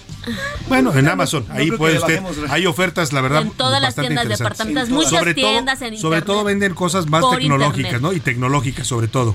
Eh, hasta el 6 El de llamado hot sale de dura de junio. hoy hasta el 6 de junio. Prácticamente, y es en todas las tiendas. Todas las tiendas que tengan una vertiente digital van a, van a entrar entra. a este Ya no es solamente esta no plataforma que yo mencioné, que fue la que empezó un poco con esto. sí. Y ahora ya se suman todas las tiendas, así es que métase a los sitios de su tienda favorita, sitios online, y ahí seguramente encontrará Nada ofertas. más tenga cuidado porque también a Ojo, propósito que no le clonen esto, sus datos, su tarjeta, verifique que sea el sitio oficial y hágalo todo con seguridad. No, no, no, a menos, o sea, no, no, no habrá ventanas, ¿no? Efectivamente. Que, que deba abrir, que cheque que en donde está la dirección de, de la tienda donde va a comprar esté un candadito Sí, al lado claro, del que, esté con- que tenga las medidas de seguridad necesarias. Bueno, dicho todo esto, es momento de preguntar en este espacio. ¿Qué dice el público? ¿Qué dice el público? Tenemos muchos mensajes ahora que nos están llegando y gracias, las agradecemos. Mira, también están diciendo, sí, está increíble la obra, nos pone la señora María Fernanda. Ya- ya la vio. Sí, es que regalamos boletos este Ah, fin de semana. es de las afortunadas que fueron a ver el teatro. Qué bueno que lo disfrutó. Bastante boleto, dice Salvador. Y sí, bueno, ya sé a qué te refiere. En efecto, bueno, pues no lo vamos a decir porque nos pone aquí la señora. Pero no vamos a qué se Bueno, refiere. Saludos, Salvador. podemos decirlo. La verdad es que me cuenta Laura que hay una hay un periodista que sale en la obra, ¿no? Que es eh, eh, periodista político y le ponen como Salvador. nombre Salvador, que le mando un abrazo al gran Pirangelo, que es extraordinario amigo, así es que pues voy a ir a verme ahí en, en escena, ¿no? Parodiado. Ya me dijeron que es un hombre muy guapo, delgado, alto, ojos verdes, el que me personaliza, entonces me da gusto. Nos dice por acá, nos dice por acá Francisco Garduño. Saludos Salvador, eh, Fra- perdón, Francisco García G nos puso. Eh, saludos Salvador, buenas tardes. Yo estuve en la en, en la marcha de este próximo de este sábado, domingo, del este sábado, pas- del domingo. Este Si la pasado marcha, domingo. el- la corte no se toca. Exactamente. Y sí hubo en efecto algunos que estuvieron violentos, pero Sí. sin embargo la mayoría estuvimos marchando y exigiendo que a la Corte se le detuvieran los, todas las agresiones que hay en su contra. Sí, como en todo, hay algunos grupos que se ofendían, pero tanto era de este lado como del otro De los lado. dos. Y por acá, saludos, Salvador, no, no fue violenta la marcha en realidad. Saludos. Bueno, ahí está lo que dice, él, da su testimonio. Sí, Muchas gracias. Nos dice la señora Comunidad de Concepción. Buenas tardes, Salvador. Te saludo desde Iztapalapa. Sobre el tema de las elecciones aquí en el Estado de México está muy complicado. Es- solamente vemos nada más que están tapeando todas nuestras, eh, todos los municipios, pero no conocemos propuestas. En realidad no sabemos de qué va una y de qué va la otra. Solamente se pasan peleando y pareciera que lo único que les interesa es ganar la elección, no ganarse los ciudadanos. Saludos, Salvador. A ver qué pasa. Qué interesante su comentario, porque justo ahora que hablábamos de las elecciones en España, son totalmente diferentes. Nos platicaba Carlos Salomón que anduvo por allá en Madrid, que eh, allá no ve usted estos espectaculares, ni bardas pintadas, ni cartelones, ni pendones en las calles, que todos son debates entre los candidatos. O sea, tienen varios debates en la campaña y ahí la gente los puede ver cómo contrastan sus propuestas, sus personalidades y de esa manera definen su voto. Aquí gastamos millones, ¿eh? Me atrevería a decir miles de que millones de pesos en basura electoral que después no sirve. Que Termina además, el piso, con todo respeto, afean, afean el paisaje, Laura. Yo, yo comentaba el otro día, mire, yo no tengo nada en contra de la gente fea, yo soy feo también, pero, pero oiga, si, si no están agraciados los candidatos, ¿para qué ponen su carota tan grande en, el- en las avenidas, no? Y bueno, Salvador, pues si ya no nos Te enteramos, espantan. No va a manejarles, ay, güey. si ya el mensaje no les llegó al- a, a- a- digamos, a, a- a los habitantes del Estado de México o de Coahuila, pues ya, porque el miércoles ya es la veda. Pues sí, Ya la veda. la y hay silencio total para que los electores reflexionen su voto, es el sentido de la veda electoral, hasta el domingo. ¿Más mensajes? Sí, tenemos muchísimos más mensajes. Nos dice la señora María. Saludos, Salvador, desde Zapopan. Lo siento mucho por tus chivas. Yo también soy chiva y estoy triste. Pensamos que íbamos a tener la, la 13 por fin. Sin embargo, bueno, pues la fiesta, la fiesta se nos aguó. Ya la teníamos, ya la- yo la sentía ya entre las manos, la copa, ya me veía yo Ya con mi tenías copa el tequila en ya la tenía para brindar para todo. festejar. Así pasa, señora. Le mando un abrazo, chiva hermana. Bueno, chiva hermana. Nos dice por acá también el señor Juan, Un Juan abrazo Victoria. solidario. Juan Victoria Rosales. Saludos, Salvador, desde Coahuila. Aquí el tema es quién se baja por quién, a quién le conviene a quién, ya lo decía lo del Partido Verde, pero a la fecha nada más les interesa a ellos mismos tener el puesto, el hueso, dice, tener el hueso y además llevar a sus amigos a donde van a llegar ellos, es decir, a la gobernatura. Saludos, Salvador, de un ciudadano que no sabe ahorita por quién votar. dice Pues sí, piénselo, todavía tiene usted tiempo en estos días para reflexionar y vote por quien usted decida, ¿no? Con las consideraciones que usted tenga eh, eh, en, en su circunstancia. Nos dice también por acá el señor Francisco. Eh, saludos, Salvador. eh, saludos, Chiva, hermano, también por acá. Perdimos lastimosamente, pero bueno, va a haber- habrá otro, otro campeonato el próximo semestre. Saludos, nos dice por Pues acá. esperemos, Salvador. ¿no? Esperemos que nos toque ya. Sí, ojalá, pues a ver si a si Ah, ya, denos también. chance a nosotros, ya, los ya. Pumas, por favor. Bueno, los Pumas. Nos dice por acá. Esperemos, Laura, que se levanten. Salvador, buenas tardes. Inframundo. No. Saludos, Salvador, buenas tardes. Sobre, sobre el tema de la marcha, no hubo violencia, simplemente fueron el encuentro de dos pensamientos. Hubo sí. Claro, como debe ser intercambio, lastimosamente sí, a, a lo mejor hubo algunos golpes, pero al final es lo que se ha provocado, se está sembrando esto, esta Eso es separación lo que decíamos. y esta ¿no? polémica. O sea, la polarización. Hoy se espantan en Palacio Nacional de que se polarice, la gente se confronte. Pues es lo que han provocado con este discurso todos los días. Llevamos cinco años oyendo un discurso de, de, de odio contra todo mundo, ¿no? Contra los que no piensan igual que el presidente. Y pues eso se refleja también en la sociedad.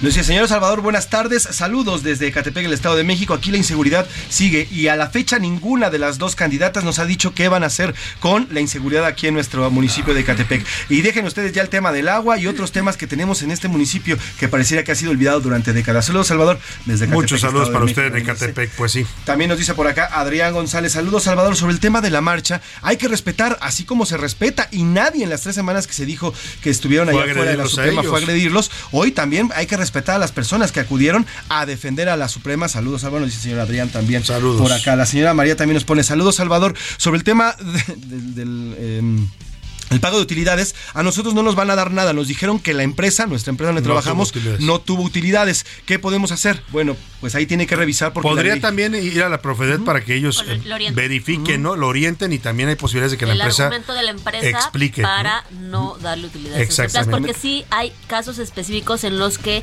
las empresas sí se pueden amparar Sí. en el reparto de Mire, estas no una de esas excepciones es si su empresa tiene menos de cinco años de constituida, todavía no tiene obligación de pagarle. A partir del quinto año, que bueno que ya cumplimos cinco años aquí en el edad, ¿verdad? A partir del quinto año ya le toca después de que le den su reparto de utilidades. O pues eh, está el caso también de empresas que registran pérdidas y no reportan utilidades. Pero en todo caso, vaya que lo asesoren a la Profedet, yo se lo sugiero. Le doy el sitio, es gov, así como de gobierno, gov.mx, diagonal, profedet. Así como lo escuche con F y T al final, Profedet. Ahí va a encontrar un, justamente un, hay una- un apartado donde usted puede resolver todas sus dudas al respecto de este reparto. Pues ahí está el dato. Vamos a ver qué dice la comunidad tuitera en arroba S. García Soto, Laura. Ay, Salvador, pues amplia participación aquí de nuestros Eso. radioescuchas. ¿Usted qué cree que pasó con los jugadores del Guadalajara, Salvador? Aquí Uy. echándole mal limón a la herida. ¿Qué les pasó? 54% dicen que fue exceso de confianza, Sí, yo creo que sí. El 25% que fue soberbia y el 20% que soltaron al tigre. Le soltaron. La verdad es que también hay que reconocer que los Tigres, qué impresionantes estuvieron, ¿no? O sea, se convirtieron en un torbellino. Y la verdad que Chivas hizo lo suyo, hizo De dos menos goles. a más fueron Exacto, claro. Hizo dos goles. Yo creo que les hubiera ido bien con un tercero, no hubieran tenido más control, pero lamentablemente, pues así, así es el fútbol como la vida, ¿no? Ah, nuestra segunda pregunta, ¿usted qué piensa de lo que ocurrió pues afuera de la Suprema Corte de Justicia, este encontronazo, Ujú. ¿no? Entre estos grupos. Este, el 10%, pues que solo fueron hechos violentos, el 8% que la marcha fue agresiva y el 82% que decíamos esto de la polarización, siembran odio y cosecha, Cosecha tempestades. Pues sí. Así es. El que siembra ocho cos- odio cosecha tempestades. Así es, así es, Salvador. Y bueno, pues hasta aquí.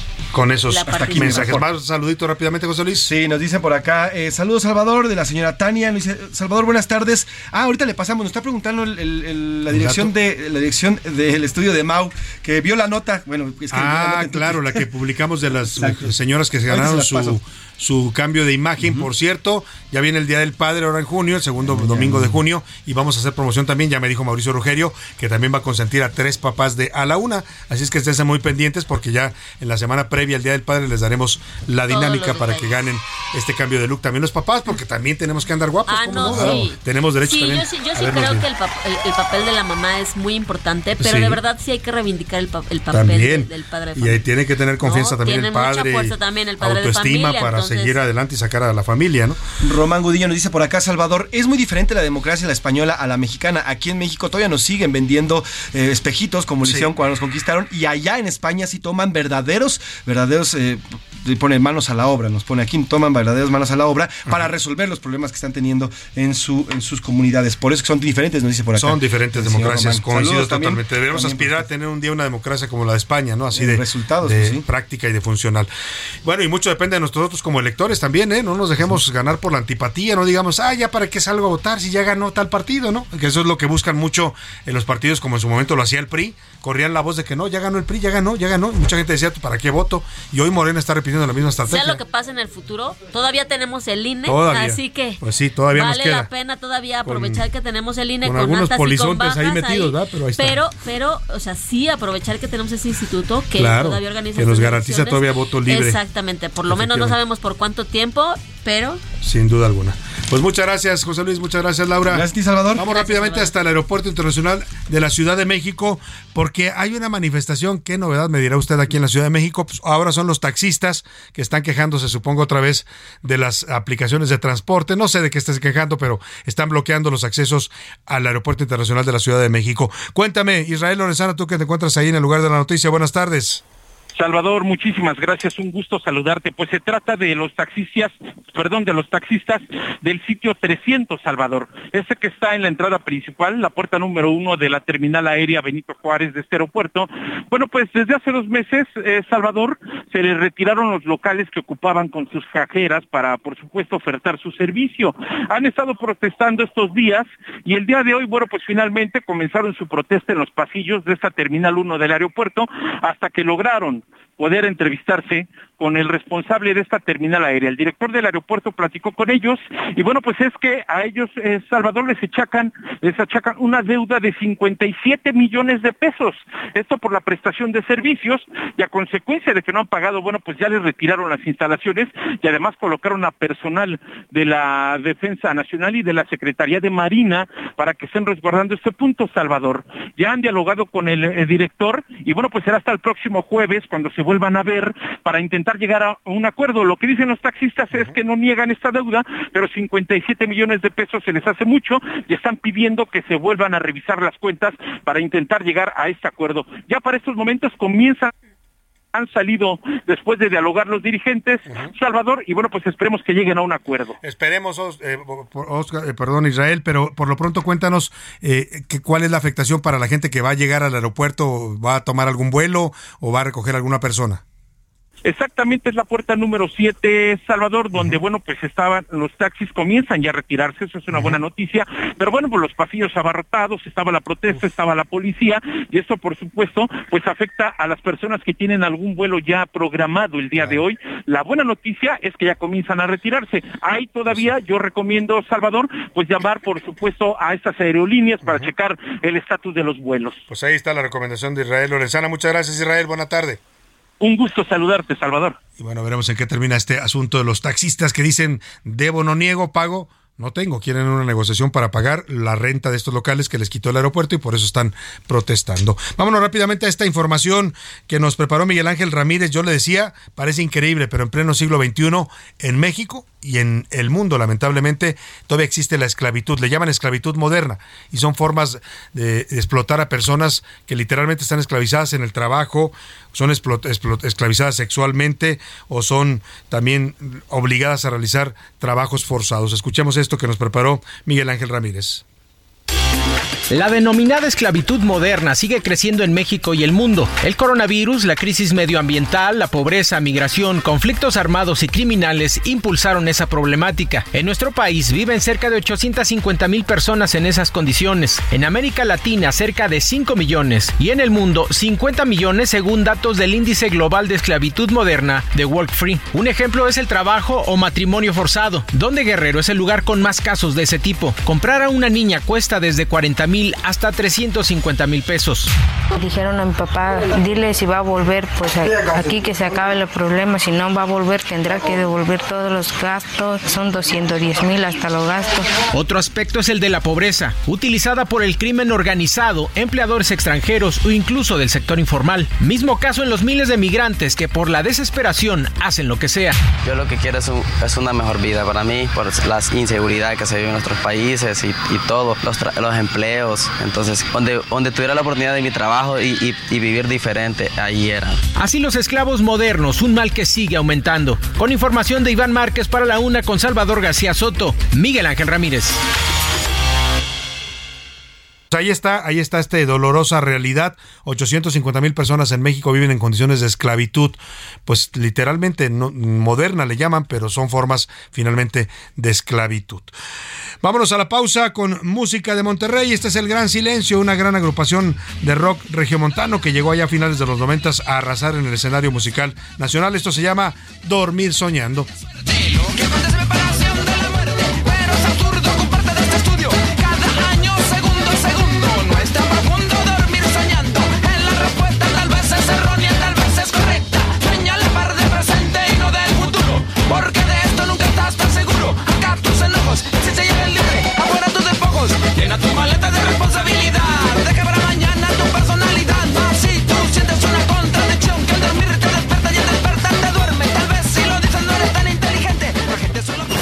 No le cambies. Estás en A la Una con Salvador García Soto.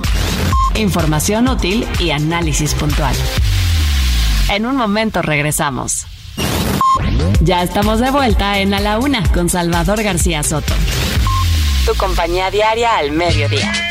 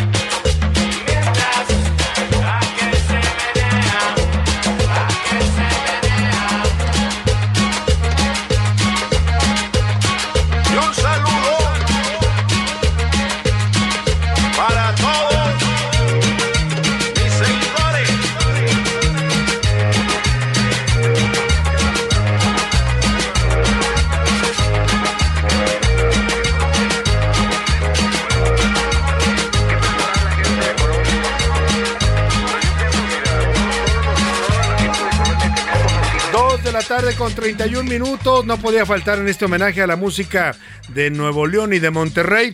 Esta, este gran exponente de la música tropical norteña, porque es todo un género. Hay cumbia norteña, hay vallenato, que es originario de Colombia, pero lo adoptaron también en el norte de la República. Es el gran Celso Piña, una canción de 2012 que se llama Cumbia sobre el río. Es un sonido, la verdad, muy, muy agradable de escuchar y de bailar bueno, dio, pie a este tipo de sonido y esta cumbia vallenata, incluso al llamado Chuntaro Style, que era esta forma de bailar en la que se van agachando, agachando, agachando hasta el piso los jóvenes, claro, pues tiene que ser los jóvenes, los viejitos ya no pueden hacerlo, pero eh, dio, pues hizo, es parte de todo un movimiento urbano allá en las colonias de Monterrey. Recordamos al gran Celso Piña que falleció precisamente el 21 de agosto de 2019 allá en su natal Monterrey tras haber sufrido un infarto al corazón. Súbale a la cumbia sobre el río y a mover eso que Dios le dio.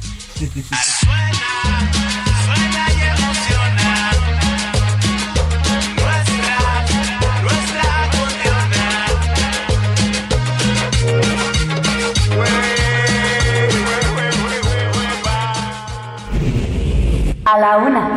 Con Salvador García Soto. El ojo público. En A la Una tenemos la visión de los temas que te interesan en voz de personajes de la academia, la política y la sociedad.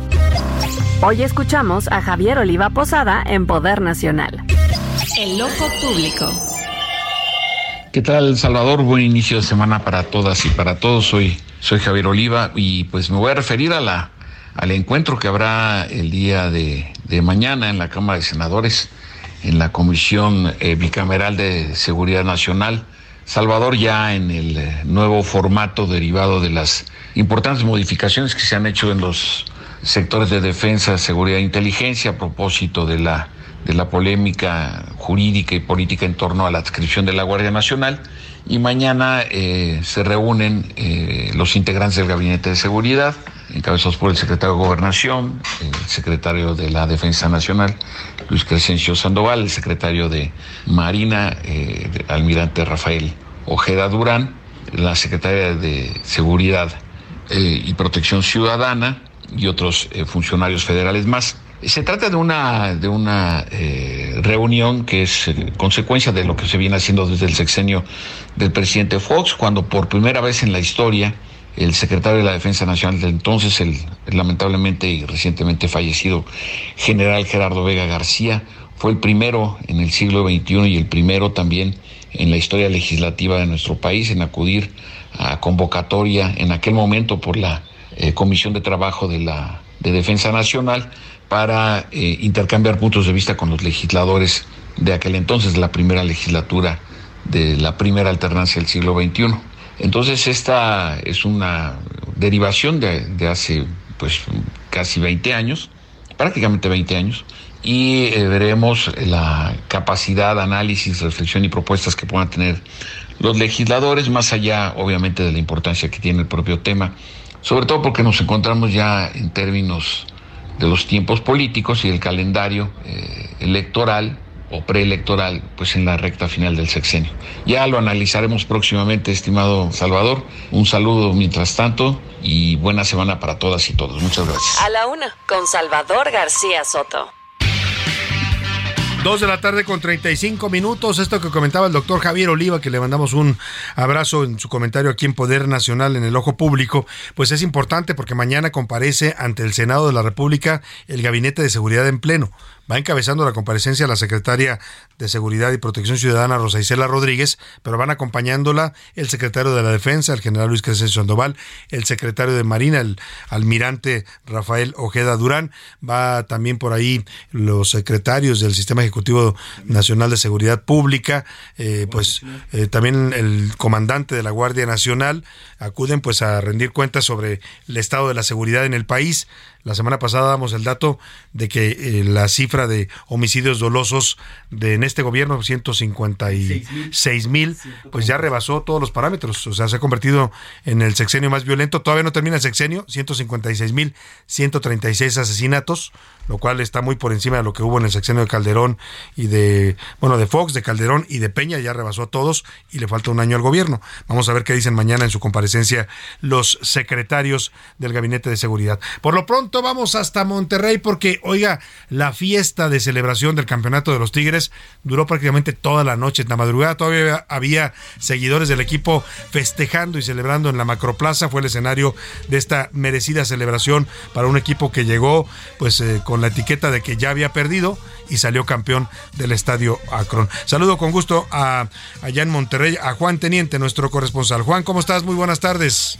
Muy buenas tardes. Por esta fiesta, Salvador, déjame decirte que todavía no termina. Todavía no. No, no, no, no, ¿qué te pasa? Aquí la, la gente sigue victoriando la octava corona, la octava corona. Este, todavía, todavía está, toda está la gente emocionada, trae sus playeras, andan en la macroplaza, están en los cafés, en los restaurantes, todavía eh, celebrando este triunfo de los Tigres. Y como tú lo dices, sí es cierto, ya lo daban por muerto al equipo de la U. Este, y pues, aparte de esta alegría y, efervescencia que se vive por el triunfo de Tigres con una nueva remontada, una tercera remontada en finales, ahorita, en unos momentos más, se reúne la Comisión de eh, Desarrollo Urbano del Congreso del Estado, donde los diputados harán clics para subir al pleno, pues que Perdón, a ver, perdimos. nuevo estadio de Tigres. A, a- a ver, perdóname, Juan, te, te cortó un poco la comunicación justo cuando decías esto. ¿Qué van a Ah, subir mira. los diputados al pleno? Va- van a subir la aprobación para la construcción del nuevo estadio de Tigres. Ah, ya, claro, sí estaba el proyecto, Entonces, ya, ya lo autorizaron y se va a construir. A- a- ahorita la- la- lo que va a hacer la, la- la Comisión de Desarrollo Urbano es aprobar el comodato de los predios que va a donar la universidad para que se haga el nuevo estadio. De esta manera se sube al pleno el día de mañana y se llegan los acuerdos. Llegando a estos acuerdos, a este clic, ya se, se empieza a ver la construcción del nuevo estadio de Tigres. Así es que, pues, por eso te digo, la gente sigue fiesta. celebrando, sigue festejando Claro. esto que se vive con el equipo de la Universidad Autónoma de Nuevo León. Y pues así las así están las cosas en Monterrey, la gente todavía con sus camisas, con sus banderas, aunque no se conozcan los tigres, los no tigres, se ven y se saludan en la calle, si traes una camisa de tigres o en tu carro, te pitan el claxon Claro. diciendo somos hermanos campeones. Sin duda. Y a ver, Juan Teniente. ¿tú eres rayado o eres tigre? La pregunta es obvia, amarillo. Tigre, claro, sí, ya te oí por la forma en que narraste la fiesta, seguramente eres tigre. Oye, Juan, platícanos ah, ya más allá del festejo, que me da mucho gusto, de verdad, que la gente esté contenta allá en Monterrey celebrando este campeonato. Eh, también te quiero preguntar por una lamentable tragedia que ocurrió en la presa de la Boca. Me llamó mucho la atención porque hace algunos meses pues estaba la crisis del agua, la sequía fuerte en Monterrey. Me tocó ir a hacer un recorrido sobre la presa de la Boca. Se veía muy mal, pero al parecer ya está recuperando niveles porque dos personas, entiendo, fallecieron ahogados este fin de semana ahí en la presa de la Boca. Sí, precisamente como tú lo comentas, el año pasado teníamos esta crisis hídrica donde la presa no estaba ni al 20% de su capacidad. Ahorita se habla que está alrededor de un 40-50%. El detalle aquí es que son, eran personas que vinieron en grupo a pasar el fin de semana a Monterrey y fueron a la presa. Eran originarios de Saltillo. Como todos los regiomontanos sabemos, no tenemos permitido nadar ah, en el cuerpo de agua de la presa, inclusive ni a la orilla, como vulgarmente se dice, como en la playa, meter los pies al, al agua. Eh, Está prohibido y todo el mundo lo sabemos, porque así lo ordena la Capitanía de Puerto. Y quien entra a uno de los catamaranes que son de renta de turismo, tienen que subir con un chaleco salvavidas y quienes suben en sus lanchas, por ley, tienen que traer su chaleco de salvavidas. Nada más que estas personas bajaron de la lancha donde estaban, iban con otras seis personas más y obviamente como había aire fuerte y el oleaje que se formó alejó la lancha del lugar donde estaban ellos y pues lamentablemente dos perdieron la vida. Un cuerpo fue rescatado por los mismos amigos de esa persona y llevado a la orilla, pero ya no pudieron hacer nada por él. Eh, estaban alrededor de unos 50 eh, metros de distancia de la orilla y lo, lo llevaron. Durante la noche pues se suspendió la búsqueda por protección a los mismos buzos del equipo de ajolotes de la Protección Civil del Estado y hoy en la mañana reanudaron, reanudaron la búsqueda localizando el cuerpo a 100 metros de distancia de la orilla de la presa de la boca y a una profundidad de 6 metros. De esta manera, pues rescataron el último cuerpo. Ya las autoridades este, pues están investigando realmente las causas, aunque ofi- oficialmente se habla de que ellos bajaron a nadar, el viento y el oleaje alejó la lancha de ellos y ya cuando reaccionaron los otros tripulantes ya no pudieron hacer nada para rescatarlos con vida. Lamentablemente, así la historia de estos alpinistas que vinieron a disfrutar un fin de semana y pues Encontraron tragedia. ahora encontraron la tragedia, exactamente. Lamentable y es parte pues de la vida, unos festejando y otros lamentando esta, esta tragedia ahí en la presa de la Boca. Te agradezco mucho el reporte, Juan Teniente. Un saludo y felicidades por el campeonato. Gracias, buenas tardes. Muchas gracias a esta Juan Teniente que ya nos confesó que es tigre de corazón, es amarillo de corazón. Oiga, vámonos rápidamente a los deportes, hablando de estos temas, a ver qué nos dice el señor Oscar Mota de lo que vimos ayer en el estadio Akron. También tragedia, ¿eh?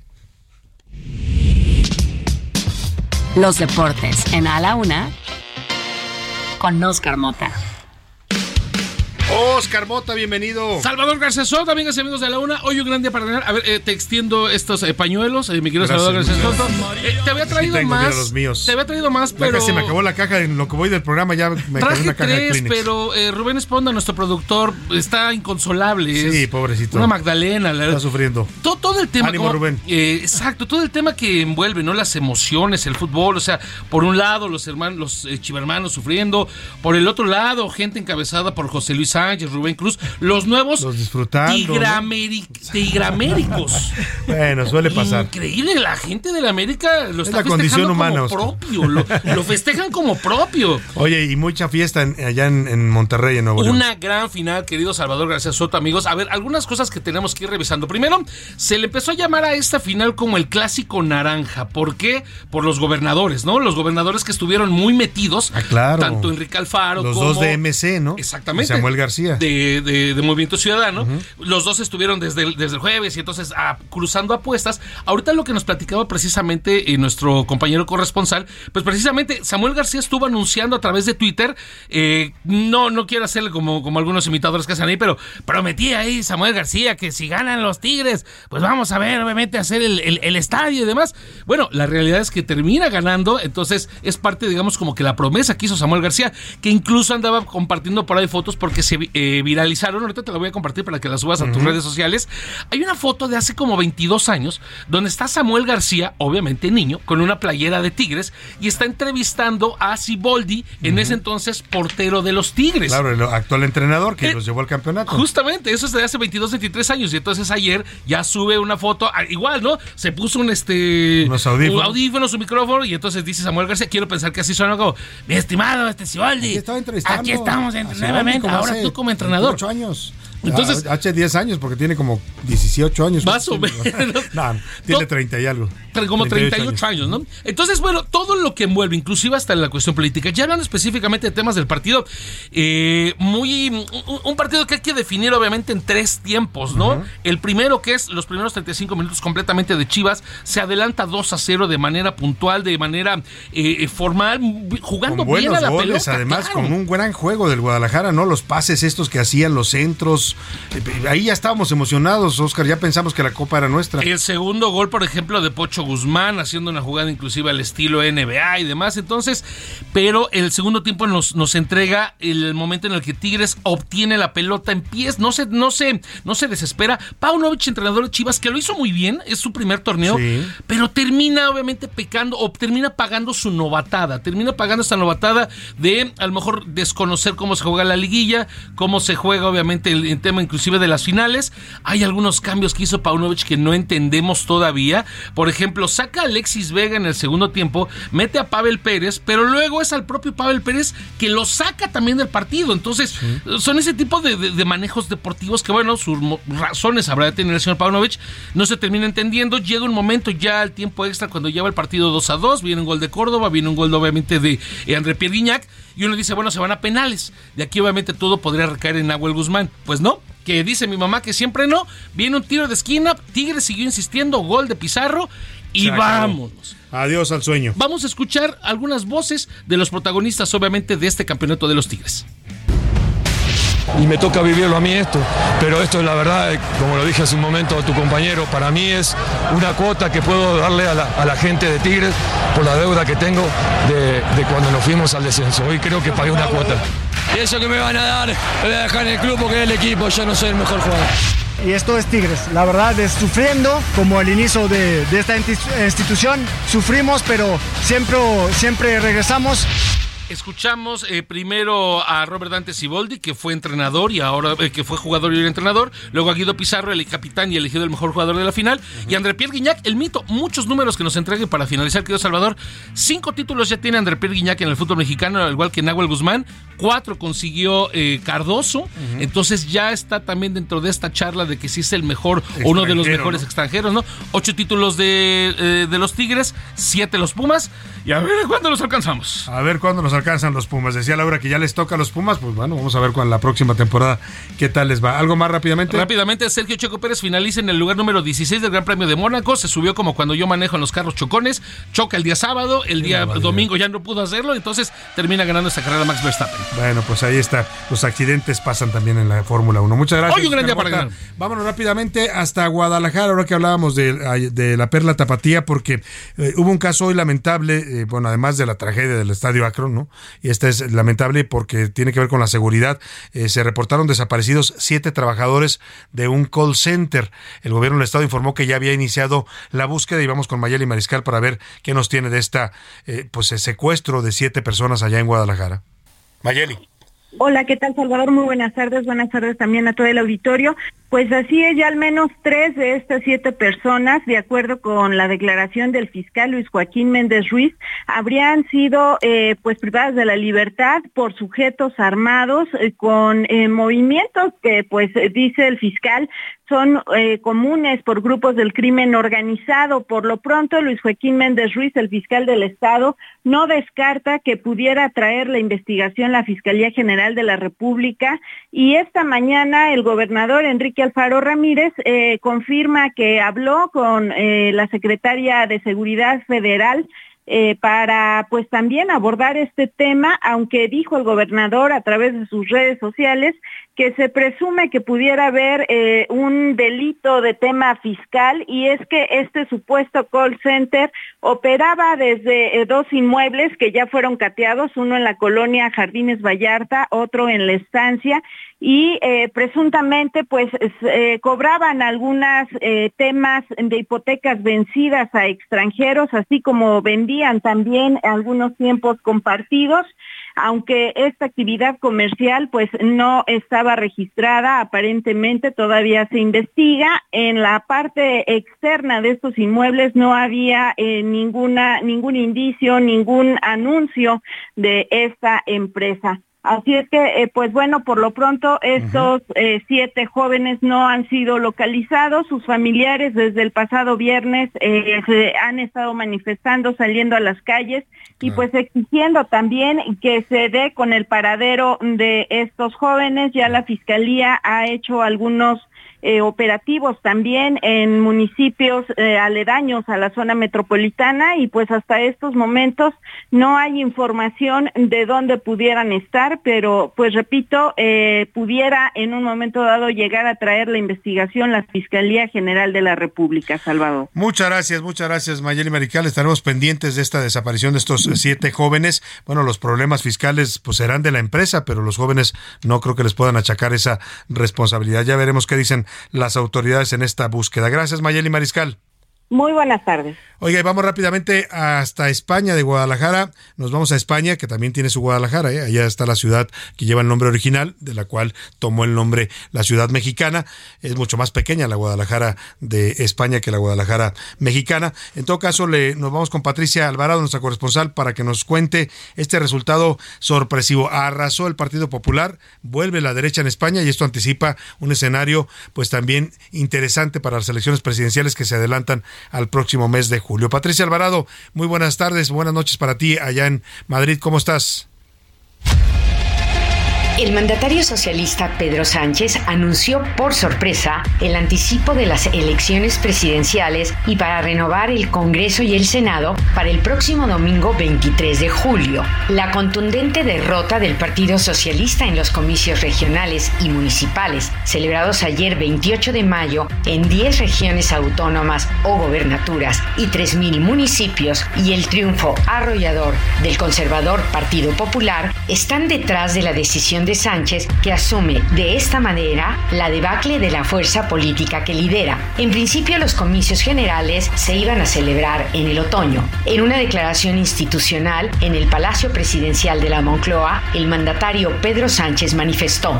Seré breve y trataré también de ser muy claro. Acabo de mantener un despacho con Su Majestad el Rey en el que he comunicado al jefe del Estado la decisión de convocar un Consejo de Ministros esta misma tarde para disolver las Cortes y proceder a la convocatoria de las elecciones generales en uso de la prerrogativa que la Constitución atribuye al presidente del Gobierno. La convocatoria formal de las elecciones aparecerá publicada mañana, martes, en el Boletín Oficial del Estado, de forma que los comicios se celebrarán el domingo 23 de julio, de acuerdo con los plazos que establece la ley. He tomado esta decisión a la vista de los resultados de las elecciones celebradas ayer. La primera consecuencia que tendrán estos resultados será que magníficos presidentes y autonómicos, alcaldes y alcaldesas socialistas se van a ver desplazados con una gestión impecable y ello a pesar de que muchos de ellos y ellas han visto incrementado su apoyo en el día de ayer.